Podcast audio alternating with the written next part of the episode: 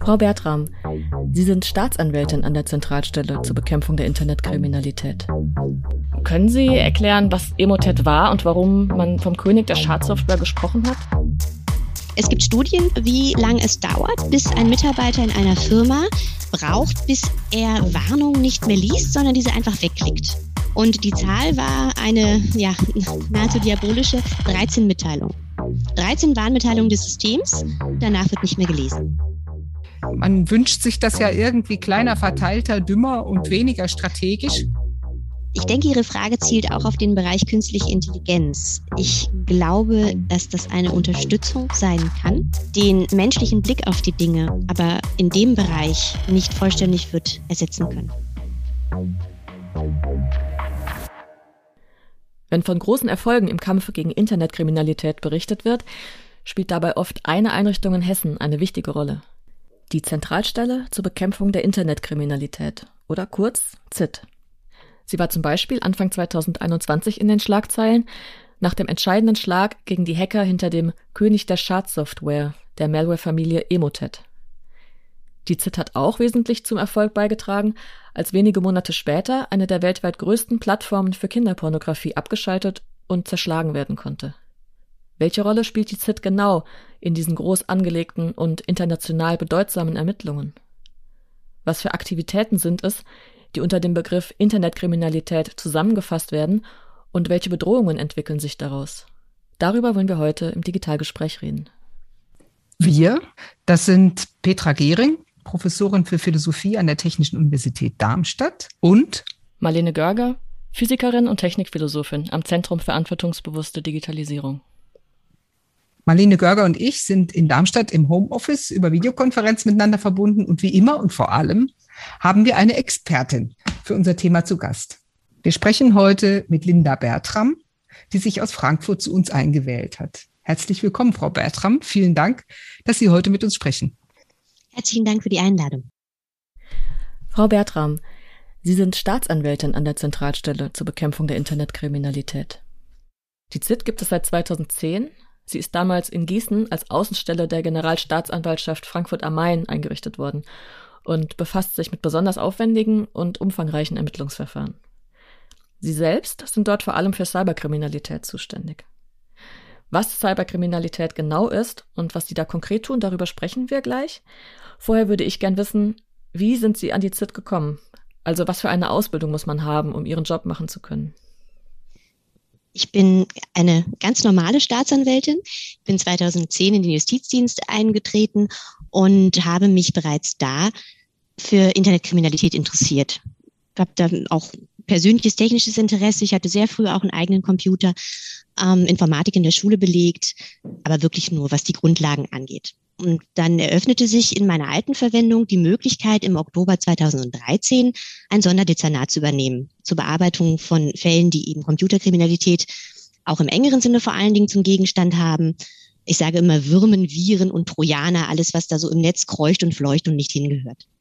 Das hat sich sehr gut angelassen. Ich hatte eine tolle Polizeidienststelle, die relativ schnell ähm, relativ gewachsen ist so auch mein Dezernat entsprechend. Wir haben internationale Verbindungen geknüpft, die uns sehr genutzt haben. Und so hat sich das fortgesetzt, dass ich immer mehr mit solchen Aufgaben betraut wurde, bis ich das schließlich ausschließlich bearbeitet habe. Keine anderen äh, Verfahren mehr geführt habe, sondern eben dafür größere Verfahren aus diesem Bereich mit internationalen Beziehungen. Im März 2020 äh, habe ich mich dann ähm, an die ZIT abordnen lassen und dort bin ich seitdem Teil des sogenannten Teams Cyber, die sich eben mit Verfahren in diesem Deliktsbereich befassen. Cyberkriminalität im engeren Sinne. Und bin Teil des Teams Rechtshilfe, die alle Rechtshilfe ersuchen, eingehend wie ausgehend, die für die ZIT anfallen, bearbeiten. Da gibt es noch eine weitere Untergliederung. Ich bin verantwortlich für die Rechtshilfeersuchen aus dem Bereich Cyber und auch aus dem Bereich Hate Speech. Gerade im Bereich der Cyberkriminalität tut sich ja wahnsinnig viel. Also wir hören ja ständig von Hackerangriffen, die sich auch mehren aktuell. Aber trotzdem waren ja die Schlagzeilen allgegenwärtig, als Emotet im Januar 2021 ähm, bloßgestellt wurde und auch lahmgelegt wurde. Können Sie erklären, was Emotet war und warum man vom König der Schadsoftware gesprochen hat? Also was das Gigantische ausgemacht hat in diesem Ermittlungsverfahren? Emotet ist im Grunde genommen als Banking-Trojaner gestartet, hat dann über die Jahre immer mehr Updates erfahren und das, was Emotet letztlich so gefährlich gemacht hat, war die Funktion als Türöffner für weitere Schadsoftware. Wir haben typischerweise eine Trias bei der Infektion beobachtet, Primärinfektion mit Emotet, gefolgt von einer Infektion mit Trickbot, auch ein Banking-Trojaner, allerdings ein solcher, der schon etwas präzisere Funktionen hatte als Emotet selbst, also gezielter auf Zahlungsinformationen äh, gerichtet gewesen ist. Und letztlich dann der dritte im Bunde, Ryuk. Eine sehr, sehr äh, gefährliche Ransomware, die ausgerollt wurde durch die Täter, wie wir inzwischen wissen, händisch in IT-Infrastrukturen, die auch lohnenswert erschienen und angefangen hat, letztlich Dateien zu verschlüsseln. Kleine Datenhäppchen, möchte ich es mal nennen, sind vorab übertragen worden auf die Systeme der Täter, die dann im Nachgang der Verschlüsselung die Berechtigten damit erpresst haben und gedroht haben, die Verschlüsselung entsprechend entweder nicht mehr aufzuheben oder letztlich auch Dinge zu veröffentlichen, die da zuvor abgezogen worden sind. Emotet ist auch deswegen besonders gefährlich, weil es gelernt hat, sich in Outlook zu bewegen und zwar fast autark. Wir haben bei der Auswertung und Analyse dieser Schadsoftware feststellen können, dass Emotet Outlook-Kontakte nicht nur gesammelt hat, sondern auch tatsächlich gelernt hat, wie jemand sich ausdrückt und versucht hat, E-Mails äh, selbst zu schreiben an Kontakte in dem jeweiligen Postfach unter Verwendung der üblichen Ausdrucksweise teilweise auch eine bereits geschriebene Mail in einer Art Weiterleitung, die Konversation dahingehend fortzusetzen, dass die Adressaten wirklich der Auffassung waren, ihnen würde gerade der Kollege beispielsweise aus einer anderen Niederlassung einer Firma schreiben und sie um etwas bitten. Wenn dann Weiterleitungen erfolgt sind an andere Kollegen, dann wurde natürlich dadurch das Ganze weiter verbreitet, aber eben auch letztlich den Tätern ermöglicht, mehr Kenntnisse über die internen Firmenstrukturen zu erlangen, was dann eben wiederum Stichwort Crime as a Service für andere Gruppierungen von Interesse gewesen ist, um dann ihre eigenen Taten begehen zu können auf der Basis dieser Informationen. Das heißt, äh, wenn ich das richtig verstehe, da war dann KI im Spiel, zumindest was dieses Nachahmen des Schreibstils der Verfasserin und Verfasser dieser E-Mails angeht? Ob man es wirklich als KI im eigentlichen Sinne bezeichnen kann, vermag ich zu bezweifeln. Jedenfalls war Emotet so ausgelegt, dass es in der Lage war, Teile alter Konversationen in Teilen zu kopieren. Ja.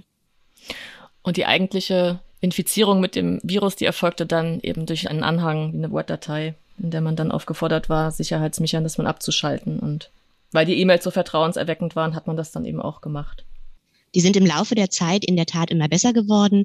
Es gab auch andere Varianten der Infektion. Da waren dann Links eingebettet in die Mails und wenn man denen dann gefolgt ist, hat man sich die Schadsoftware dann entsprechend auf einer URL, die da angegeben war, über diese Seite runtergeladen. Muss man sich die Leute, die hinter dieser ja raffiniert kombinierten Form der Kaperung von Rechnern stecken, muss man die sich als eine ganze Community vorstellen? Welche Größenordnung hat das? Äh, die Leute, die so einen Pfad nutzen und dann da ihr Business, ihr illegales Business dranhängen? Das ist eine schwierige Frage, weil wir uns ja noch in einem laufenden Ermittlungsverfahren bewegen. Was ich aber sagen kann, ist, dass wir es mit einem Geschäftsmodell zu tun haben. Wir haben sehen können, und damit verrate ich nicht zu viel, dass das Ganze straff organisiert war im Sinne eines mittelständischen Unternehmens dass wirklich verschiedene Abteilungen verschiedene Aufgaben bekommen haben und letztlich, aber das ist auch der Kern des Ganzen, das als Crime as a Service angelegt gewesen ist von Anfang an.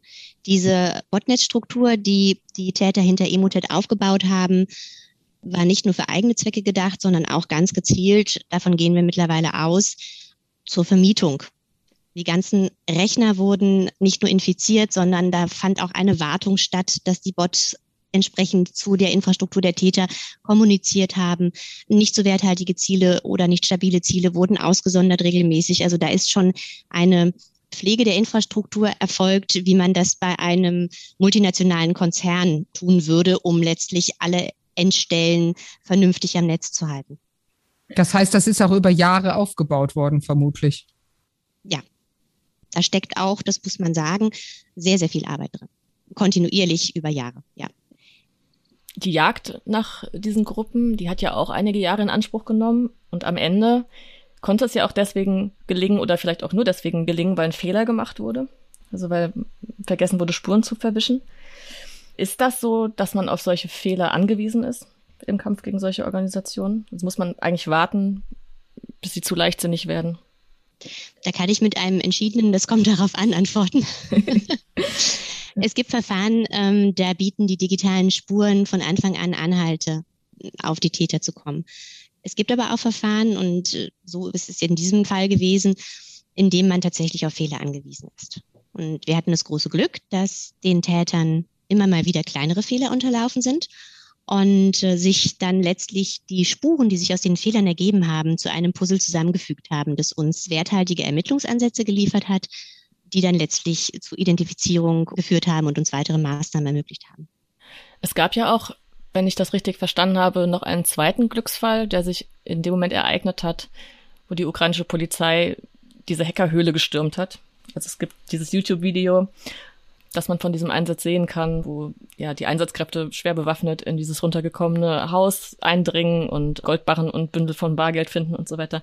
Und was sie auch vorgefunden haben offenbar ist ein PC, der einen offenen Zugang hatte ins System, so dass sie eigentlich den gleichen Zugang hatten zu den Rechnern weltweit, die infiziert waren, wie die Hackergruppe selbst. Was jetzt ja dann auch die Grundlage dafür war, dass die Computer im Grunde geheilt werden konnten. Jetzt Ende April diesen Jahres in den Schlagzeilen dass das BKA mit einem Update der Software ja eigentlich eine Fernheilung durchgeführt hat. Jetzt gibt es daran auch Kritik. Können Sie erklären, worin diese Kritik genau besteht? Und finden Sie das nachvollziehbar? Zu dem ersten Teil muss ich sagen, dass es zum einen Glück gewesen ist, ja, zum anderen aber auch zeigt, dass im Bereich der Computerkriminalität nur eins zum Ziel führt, nämlich internationale Zusammenarbeit. Und wenn wir nicht über Jahre mit den Partnern, die ihrerseits eigene Verfahren zu der Thematik Emotet geführt haben, so gut hätten zusammenarbeiten können und zum Schluss auch, insbesondere mit den ukrainischen Kollegen, denen wir allen sehr, sehr dankbar sind für das, was sie dort geleistet haben, wäre das so nicht möglich gewesen. Die Ergreifung vom offenen Rechner ist bei der Ermittlung gegen Cyberkriminelle natürlich immer das Primärziel, wenn man bis zu der Stufe des Zugriffs gekommen ist. Wir machen das standardmäßig so, das ist auch kein Geheimnis, dass wir versuchen zuvor den Anschluss zu überwachen. Im Wege einer Telekommunikationsüberwachung, die wir vorher beim zuständigen Gericht beantragen. Und wenn der Richter diese Gestattung erteilt, können wir live den Datenverkehr sehen. Wir sehen also, wann der Beschuldigte letztlich an seinem Rechner aktiv ist. Und das ist der Moment, in dem dann der Zugriff erfolgt. Wir haben über ein förmliches Rechtshilfeersuchen an die ukrainischen Behörden darum ersucht, das auch in diesem Fall zu versuchen, so umzusetzen, muss man sagen, denn es ist natürlich nicht klar, dass so etwas gelingt. Das hängt von vielen Faktoren ab. Und wir hatten Glück, dass die Kollegen sehr, sehr hart gearbeitet haben, sehr sorgfältig gearbeitet haben und es dann eben möglich war. Auch mir ist dieses Video bekannt, in der Form dann zuzugreifen was übrigens bei uns nicht gegangen wäre. Aber ich habe mir zusichern lassen, dass das ukrainische Recht das durchaus vorsieht, nicht durchaus, dass es das vorsieht, ein solches Video online zu stellen. Was die Bedenken anbelangt, die kann ich natürlich verstehen. Wann immer jemand versucht, in meinen Computer zu kommen, bin ich darüber auch nicht erfreut. Aber das haben wir gerade nicht getan. Wir haben letztlich keine Fernheilung vorgenommen, so viel muss ich auch sagen. Was wir getan haben, ist den Tätern den Zugriff auf dieses gigantische Botnetz zu entziehen.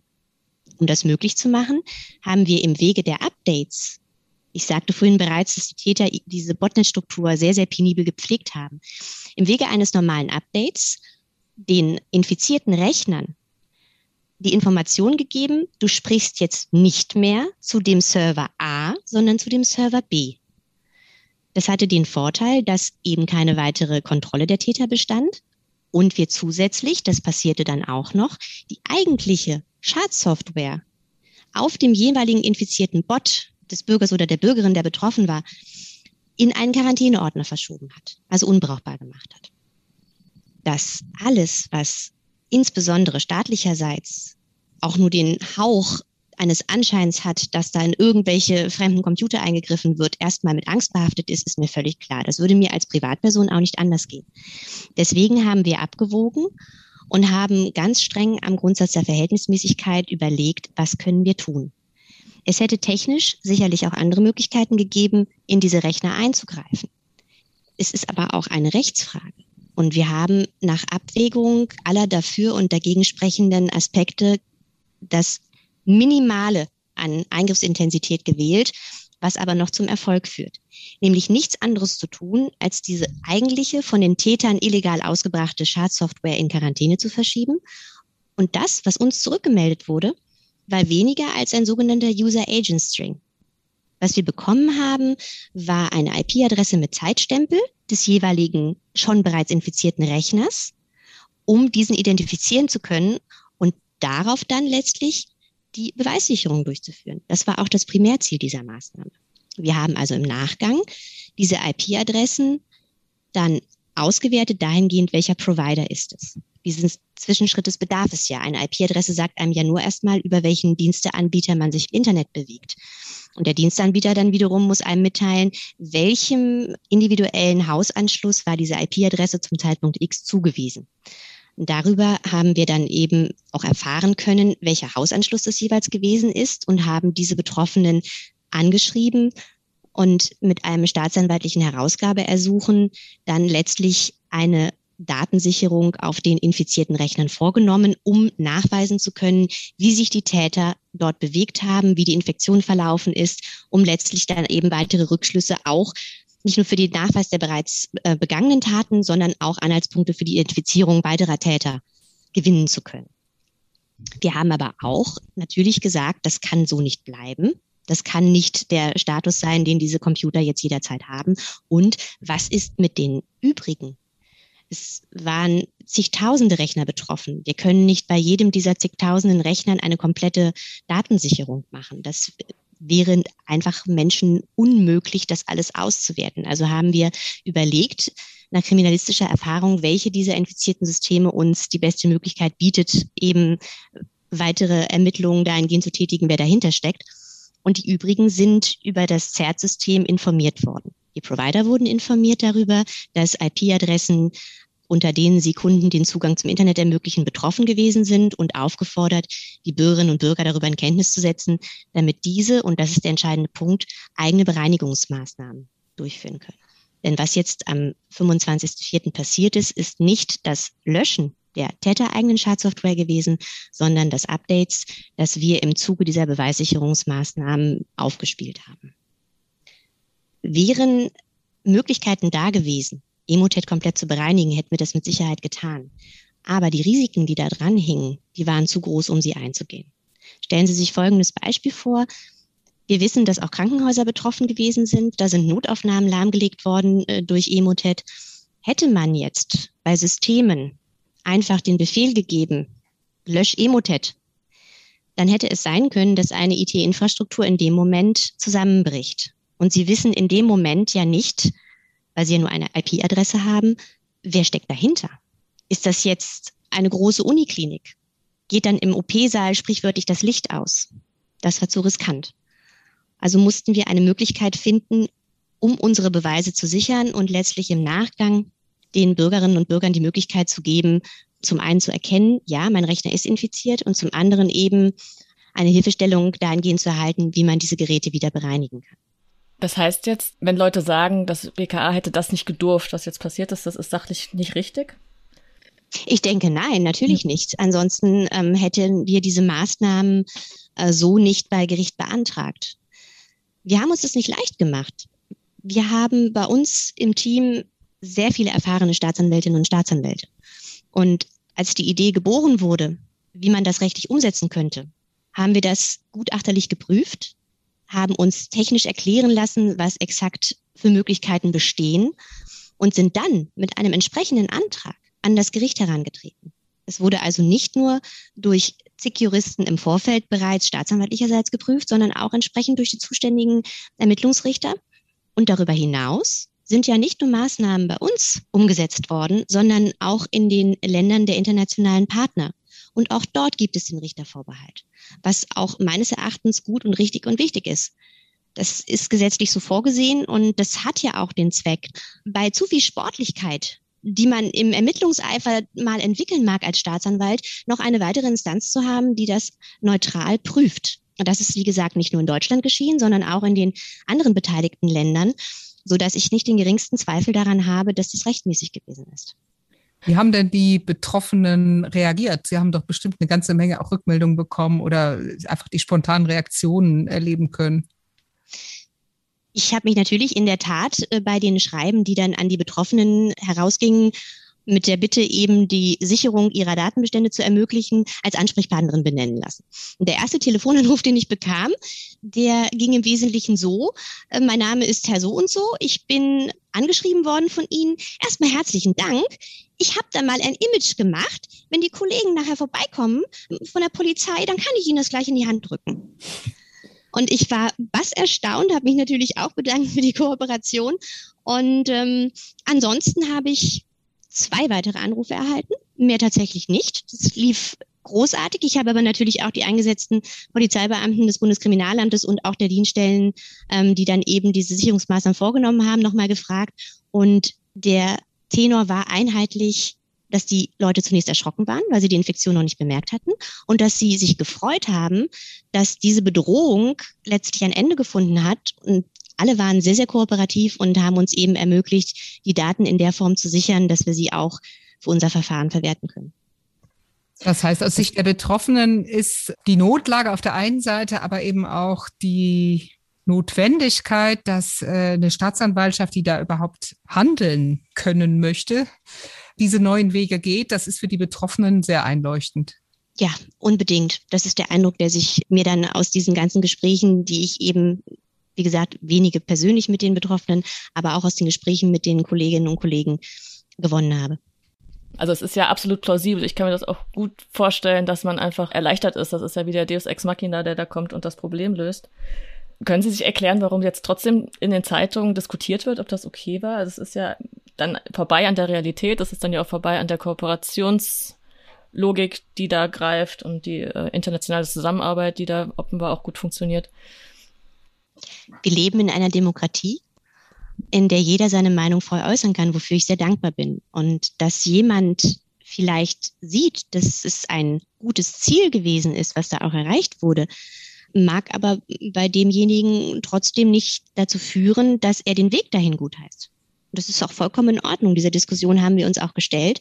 Und gleichwohl, dieser berühmte Satz, der Zweck heiligt nicht die Mittel, ist ja auch vieles, was vorgeworfen wurde. Das mag man gern so sehen. Für mich als Staatsanwältin war die Frage, ob das mit den Gesetzen äh, dieses Landes zu vereinbaren gewesen ist. Und da ist meine Einschätzung ja. Vielleicht ist ein Teil dieser beunruhigten Reaktion ja auch darauf zurückzuführen, dass uns an solchen Beispielen klar wird, wie groß und bedrohlich dieser ganze Komplex Cyberkriminalität ist man wünscht sich das ja irgendwie kleiner, verteilter, dümmer und weniger strategisch und ahnt jetzt, dass da wirklich nicht nur Hightech im Spiel ist, sondern auch tatsächlich organisierte Kriminalität im Großmaßstab, auch transnational organisiert. Also so global wie das Netz auch. Und das erzeugt wahrscheinlich mehr, als man sich das eingestehen möchte, auch eine Beunruhigung bezogen auf die Macht und die Power der Kriminellen, die dahinter stecken. Ich denke, das ist äh, ein Gesichtspunkt, der auf jeden Fall zutreffend ist. Wenn man äh, die eigene Verletzlichkeit vor Augen geführt bekommt, ist es natürlich immer mit einer Angstreaktion verbunden. Ich glaube, die weitere Angst, da bin ich vorhin auch schon darauf eingegangen, resultiert daraus, dieses Gefühl zu haben, oh wei, haben die sich jetzt in meinem Computer bewegt? Was haben die gesehen? Ähm, ich habe mir über die Jahre, wenn ich bei einer Firma Daten sichern muss, um letztlich eine solche Attacke dann eben aufklären zu können, den Spruch angewöhnt, ich bin weder die Steuerfahndung noch interessiere mich die Fotos der letzten Weihnachtsfeier. Ja, ähm, das öffnet manche Türen. Aber natürlich möchte sich niemand digital nackt machen, um es mal so zu sagen. Und ich glaube, viele Befürchtungen derjenigen, die diese Diskussion befeuert haben in eine ablehnende Richtung, die rühren einfach daher, dass die Befürchtung besteht, was kommt als nächstes? Stichworte wie totale Überwachung 1984, äh, der Staat greift in alles ein. Ich glaube, dass diese Mischung aus diesen ganzen Aspekten dazu führt, dass manche Leute nicht mehr versuchen, trennscharf die Dinge zu betrachten und sich eben anzuschauen, was wurde denn da genau gemacht. Und wie gesagt, das war keine spontane Idee, dass man morgens aufsteht und sich denkt, ach, heute könnte ich mal so ein Botnetz abschalten, sondern das ist monatelange, jahrelange harte Arbeit gewesen. Und auch was diese Vorbereitung der letztlich am 26. Januar umgesetzten Maßnahmen anbelangt, das war monatelange Vorarbeit.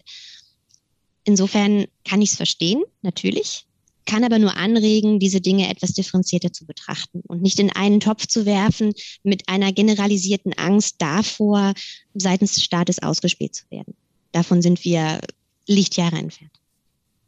Ich frage jetzt nochmal die Expertin einfach für diese Welt der Cyberkriminalität. Also äh, ich bin da jetzt sehr naiv. Ich bin einfach nur, habe auch nur so einen PC und so weiter und werde auch an unserem Uninetz, glaube ich, ganz gut geschützt. Also lese ich da mehr in der Zeitung. Aber man stellt sich schon vor, dass das erstens ein sehr großer Raum von Möglichkeiten ist und auch eben, was jetzt Emotet zum Beispiel zeigt, gut organisierte Clankriminalität gewissermaßen die vermutlich das Ziel verfolgt, Erpressung oder andere Formen von illegalen Mitteln einzusetzen, um sich zu bereichern.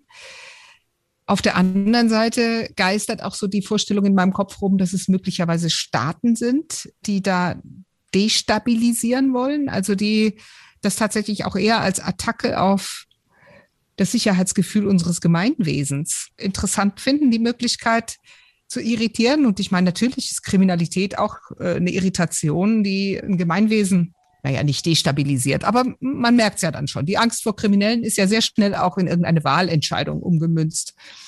Also gibt es da schon mal zwei ganz verschiedene Welten, die aber vielleicht doch gar nicht so verschieden sind. Also die eher politischen Interessen und die ganz normale, sag ich mal, kriminelle Bereicherung. Sie sind da Expertin. Sind das zwei verschiedene Typen von Cyberattacken oder sind das fließende Übergänge zwischen diesen beiden Welten? Fließende Übergänge habe ich noch nicht beobachten können, was meine Verfahren anbelangt. Und wir haben gerade bei Emotet keinerlei Hinweise darauf, auch jetzt im Rahmen der anschließenden Analyse der Daten, die wir eben sichern konnten, dass in irgendeiner Form da andere staatliche Organisationen daran beteiligt gewesen waren. Deswegen nennen wir es auch Geschäftsmodell Emotet. Es ging denen allein ums Geld. Das war sehr, sehr lukrativ, was die Täter dort fabriziert haben. Es gibt aber auch wiederum andere Attacken, wo das natürlich mitschwingt. Ich persönlich bin trotz der langen Zeit der Befassung mit diesem Deliktsbereich noch mit keinem Verfahren konfrontiert gewesen, in denen der Verdacht besteht oder bestand, dass da eben andere staatliche Institutionen ein staatliches Hacking durchgeführt hätten. Das ist mir persönlich noch nicht untergekommen. Aber natürlich aus den Gesprächen, auch mit Kolleginnen und Kollegen in anderen Ländern, ist das präsent. Und es ist natürlich in der Tat etwas, was das Sicherheitsgefühl nachhaltig beeinträchtigt. Wenn ich an die Wahl im letzten Jahr in den Vereinigten Staaten denke, da gab es ja auch kurz vorher im Oktober einen großen Zugriff auf ein Botnetz, das im Verdacht stand, dass da letztlich eben dann die Wahl manipuliert werden sollte. Das trägt natürlich nicht zum Sicherheitsgefühl bei. Das ist das Gleiche, wenn Ihnen der Keller aufgebrochen wurde, was mir persönlich schon viel zu oft passiert ist. Man geht trotzdem, auch mit neuen Schlössern, auch mit ausgetauschten Türen, jedes Mal mit einem etwas mulmigen Gefühl in den Keller. Ich glaube aber, dass die Aufgabe nicht nur des Staates eben solche Attacken zu beenden besteht, sondern dass jeder eigene Nutzer dazu aufgerufen ist, sich möglichst sicher im Internet zu bewegen einfach darauf zu achten, seine Geräte auf dem neuesten Stand zu halten. Natürlich, soweit es im Rahmen der finanziellen Möglichkeiten gegeben ist, aber vor allen Dingen auch in Programme zu investieren, die ihn wirksam schützen. Und da werde ich nicht müde, das zu betonen, wenn man auf Online-Banking-Geschäfte angewiesen ist, was natürlich jetzt momentan gerade wegen der Pandemie allenthalben der Fall ist, dann sollte man versuchen, das zumindest über ein anderes Gerät zu tun. Oder zu sehen, dass man letztlich sich in dem bestehenden Gerät, was man auch ansonsten nutzt, solche Sicherheitsvorkehrungen schafft, dass die Täter nicht dort ansetzen können. Denn das ist ja letztlich das, was auch noch viel häufiger passiert als eine solche große äh, Verschlüsselung. Da werden ja meistens Unternehmen dann in den Fokus genommen, sondern wir haben ja auch eine Vielzahl von Fällen, wo einfach Zahlungsdaten abgezogen werden und missbräuchlich verwendet früher noch diese sogenannten Voice-Phishing-Geschichten gesehen. Da hat jemand angerufen, da gab es eine Riesenwelle im Zuge der SEPA-Umstellung und hat sich als Mitarbeiter der Bank ausgegeben. Hat dadurch eine TAN erfragt und nachdem diese TAN ihm mitgeteilt wurde, dann das interne Online-Banking-System auf ein Verfahren, bei dem man für jede Transaktion eine TAN direkt auf das Handy zugeleitet bekommt, umgestellt und so die Konten leergeräumt. Das perfide daran war, dass die Täter sich so hervorragend vorbereitet hatten darauf, sich auf Profis bedient haben, die früher in Callcentern gearbeitet haben, dass es einfach nicht anders war, als dass man es hätte glauben können. Wir haben diese Gespräche auch gehört. Ich sage Ihnen ehrlich, ich wäre auch drauf reingefallen. Insofern kann man wirklich nur sagen, je mehr man mit einem gesunden Misstrauen daran geht und je mehr man darauf achtet, die Systeme auf dem neuesten Stand der Technik zu halten, was die Sicherheit anbelangt, desto mehr wird, glaube ich, auch dieses Gefühl der Unsicherheit, wenn man sich im Netz bewegt, wieder verschwinden. Wie mit dem Keller, es wird wahrscheinlich immer ein kleiner Rest bleiben, aber ich denke, das ist ein praktikabler Weg, um letztlich dann diese Taten auch zu verhindern und vielleicht auch den Tätern ein bisschen, ein bisschen den Anreiz zu nehmen. Denn wenn sie öfter auf Granit beißen, dann werden sie es da auch nicht weiter versuchen an der Stelle. Aber auch da haben wir eben diese Beobachtung, ich hatte vorhin schon diesen Begriff des Crime as a Service eingebracht, dass wir immer weniger Einzeltäter haben, die alles selbst machen. Das ist im Grunde genommen dieses Modell, dass jemand, so wie bei Emotet, eine Botnet-Struktur vermietet. Das ist aber auch das Modell, was wir sehen, wenn wir in diese kriminellen Chats hineinschauen, dass jemand anbietet, ich habe eine Schadsoftware programmiert. Der nächste bietet an, die derart zu verschlüsseln, dass die von einem Antivirenprogramm nicht erkannt wird und so weiter und so fort. Also man kann sich als Täter, der vielleicht früher Schutzgelderpressung im Restaurant nebenan betrieben hat, durchaus ohne großen technischen Sachverstand im Internet alles besorgen, was man braucht, zukaufen im, im Sinne dieses Crime as a Service, um sein Geschäftsmodell von der analogen in die digitale Welt zu verlegen. Und das ist das, was zum einen Sorge bereitet, zum anderen aber auch Möglichkeiten eröffnet, weil einfach die Zahl derer, die in der Lage sind, solche großen Dinge auch zu schaffen, zu programmieren, diese Dienste anzubieten, natürlich entsprechend geringer wird und dadurch auch ganz andere Möglichkeiten der Identifizierung und des Ergreifens dann bieten letztlich. Das heißt, wer sich sowas zusammenklickt, der ist am Ende dann doch nicht so richtig geschickt im Umgang damit.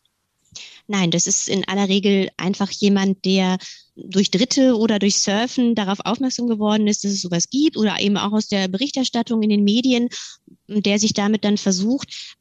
Häufig ist es auch dort, wo der erste Fehler dann passiert, dass man dann eben denjenigen kriegt und dann hat man den für die Einzeltaten natürlich sieht aber, dass er das letztlich gar nicht selbst gemacht hat. Da gab es auch schon Fälle, wo Leute sich dann nach der Festnahme damit gebrüstet haben, sie hätten das alles gemacht und letzten Endes dann aber doch eingestehen mussten, dass sie eben, wie Sie so schön sagten, alles einfach zusammengeklickt haben. Häufig ist es nur so, dass diese Personen natürlich keine Auskunft geben können über die Täter, die dahinter stehen, weil die die in irgendwelchen Foren unter Nicknames dann engagiert haben. Aber gleichwohl haben wir da dann dahinterstehend auch noch weitere Ansätze, um letztlich das mehr zu erhellen, um uns auch einen Überblick zu verschaffen, wer da überall im Spiel ist. Und diese Strukturen, vergleichbar mit den Emotet-Ermittlungen, werden mit der Zeit immer deutlicher. Man braucht schon einen langen Atem. Man muss immer damit rechnen, dass irgendwelche technischen Adressen sich ändern, sprich Server verworfen werden und neue angemietet. Das ist also stetig im Wandel. Aber dadurch, dass wir eben wie mit unserer Zentralstelle oder auch mit besonderen Einheiten bei den Polizeidienststellen diese Erkenntnisse bündeln, bekommt man mit der Zeit wie so eine Art Landkarte der Cyberkriminalität. Und dann kann man vielfach auch, wenn man die Erfahrungswerte in einen Topf wirft von allen Kolleginnen und Kollegen, sagen, Mensch, es gab mal vor sieben, acht Jahren sowas ähnliches. Lass uns mal schauen. Das ist eher wie so eine, so eine abgedatete Version. Wir hatten damals einen Hinweis nach und so entwickelt sich da über die Jahre dann ein Gegengewicht, dass es einem auch ermöglicht, relativ zügig auf so etwas reagieren zu können. Nicht bloß mit den Mitteln, die man technisch und juristisch hat, sondern einfach auch mit den Erfahrungswerten. Ich würde gerne noch mal eine Nachfrage stellen, und zwar zum Verhalten der Menschen hinter den Computern. Menschen, die halt Einfallstore öffnen, weil sie es nicht besser wissen oder auch weil der Angriff so gut gemacht ist, dass er gar nicht mehr zu erkennen ist. Ist das ein Bildungsproblem? Also müssen wir Aufklärungsprogramme oder Bildungsprogramme fahren? Müssten wir breiter sensibilisiert werden dafür? Da würde ich sagen, dass man durchaus in der Schule schon anfangen könnte, ähm, den Kindern einfach beizubringen, wenn sie sich hinter die für sie ja zunächst erstmal eigentlich Daddelkiste setzen, dass sie aufpassen müssen, mit wem sie sich da vernetzen, um online gegeneinander zu zocken. Das mit Sicherheit, das würde Sinn machen. Es gibt Studien zu diesem Thema, wie lange es dauert, bis ein Mitarbeiter in einer Firma, der auch vorab auf diese Sicherheitsrisiken hingewiesen wurde, braucht, bis er Warnungen nicht mehr liest, sondern diese einfach wegklickt. Das hatte man einfach dahingehend festgemacht, wie lange so ein Fenster geöffnet ist. Und die Zahl war eine, ja, nahezu diabolische 13 Mitteilungen. 13 Warnmitteilungen des Systems, danach wird nicht mehr gelesen. Das wird einfach weggeklickt. Da kann man sich sicherlich auch noch Maßnahmen überlegen. Aber wie gesagt, es ist an jedem Einzelnen. Und insofern, ja, ich denke, wenn man Kinder da frühzeitig schult, dass es in Fleisch und Blut übergeht, sobald diese anfangen, sich im Internet zu bewegen, wäre das sicherlich eine große Hilfe. Was den normalen Bildungsgrad anbelangt, da sehe ich durch die Bank weg, egal ob jetzt Akademiker oder Nicht-Akademiker, keinen Unterschied. Und gibt es eine typische Mentalität? Also ich sag mal, die super Sorglosen, die sagen, ach, mir kann schon nichts passieren, sage ich mal. Oder die sehr vorsichtigen und unsicheren, das ist jetzt eine reine Spekulation. Dazu habe ich keine Erkenntnisse. Was ich aber aus Zeugenvernehmungen weiß, ist, dass es häufig einfach auch Müdigkeit ein großer Faktor ist und Genervtheit. In diesen äh, zwei großen Ämternverfahren, die ich da führen durfte, hat man gemerkt, dass die Leute am Abend eher bereit waren, nachdem sie von einem langen Tag nach Hause gekommen sind, Auskunft zu erteilen weil sie, Zitat, diese blöde SEPA-Umstellung nicht auch noch an der Backe haben wollten. Dass dann eben durch diese Müdigkeitssituation letztlich dann eben die Bereitschaft, Dinge unproblematischer abzuarbeiten, gestiegen ist. Und Gleiches gilt, wenn man abends noch am Rechner sitzt, Überweisungen tätigt, sich irgendwo anmeldet online, wenn dann irgendwelche Warnfelder kommen, die Couch im Hintergrund lockt da kann ich mich auch nicht davon frei machen, dann möchte ich das möglichst schnell hinter mich bringen. Und in dem Moment sinkt, denke ich, dann auch das Gefahrenbewusstsein. Also glaube ich nicht, dass es da eine Mentalitätsfrage ist, sondern einfach der Grad der Wachsamkeit im buchstäblichen Sinne. Also sobald die Erschöpfung hinzukommt, hm. ist es gefährlich. Ich hatte noch so einen Themenbereich vorbereitet. Ich weiß nicht, ob wir den noch schaffen, weil wir nicht mehr so viel Zeit haben, aber ich fange mal an.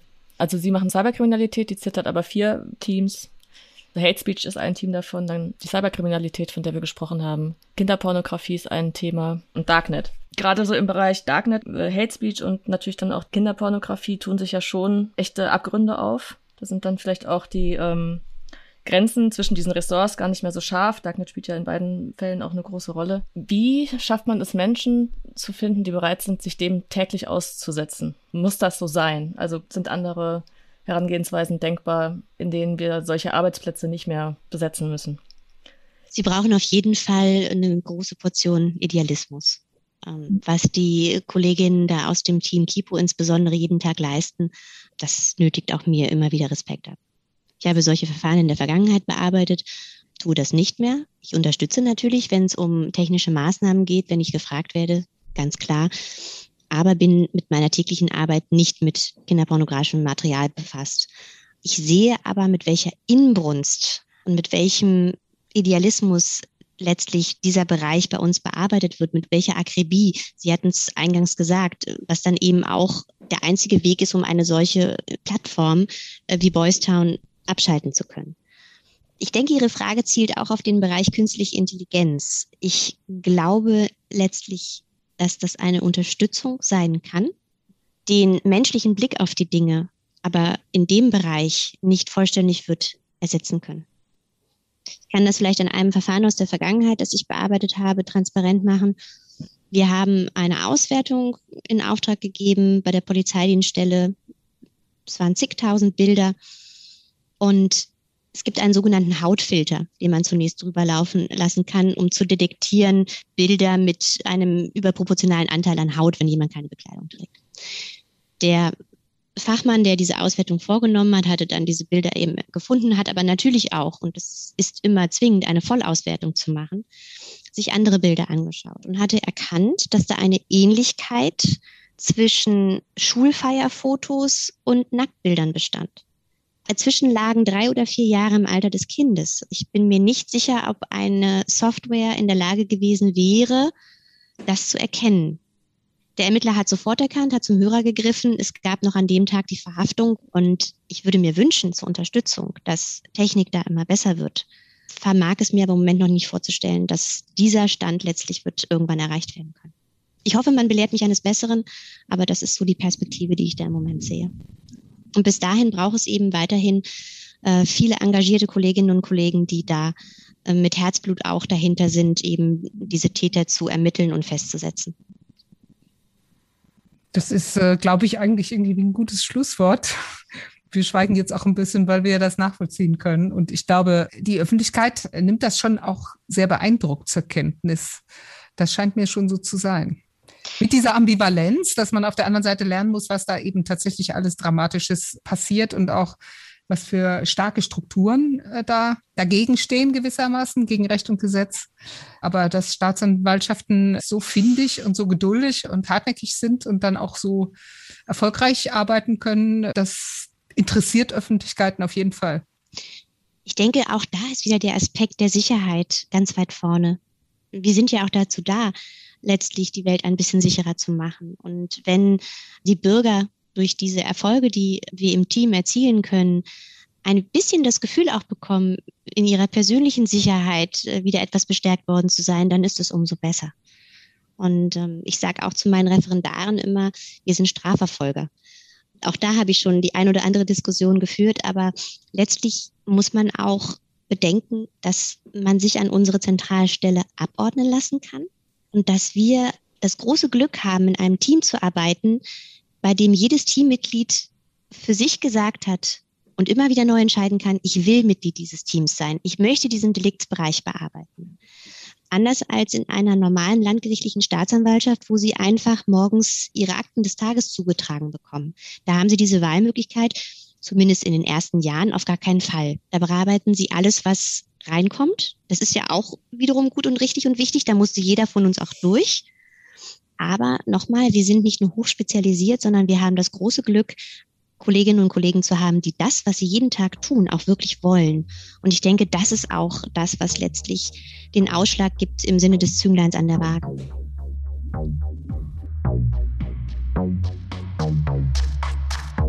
Das war es für dieses Mal im Digitalgespräch. Herzlichen Dank an Linda Bertram von der Zentralstelle zur Bekämpfung der Internetkriminalität und viele Grüße nach Frankfurt am Main. Vielen Dank auch an Ludger Fittgau für die Beratung und die technische Unterstützung. Und natürlich besten Dank auch an Sie, liebe Hörerinnen und Hörer, fürs Einschalten und Zuhören. Wenn Sie mögen, hören wir uns in zwei Wochen wieder in der nächsten Folge des Digitalgesprächs, dem Podcast von CVD, dem Zentrum für verantwortungsbewusste Digitalisierung.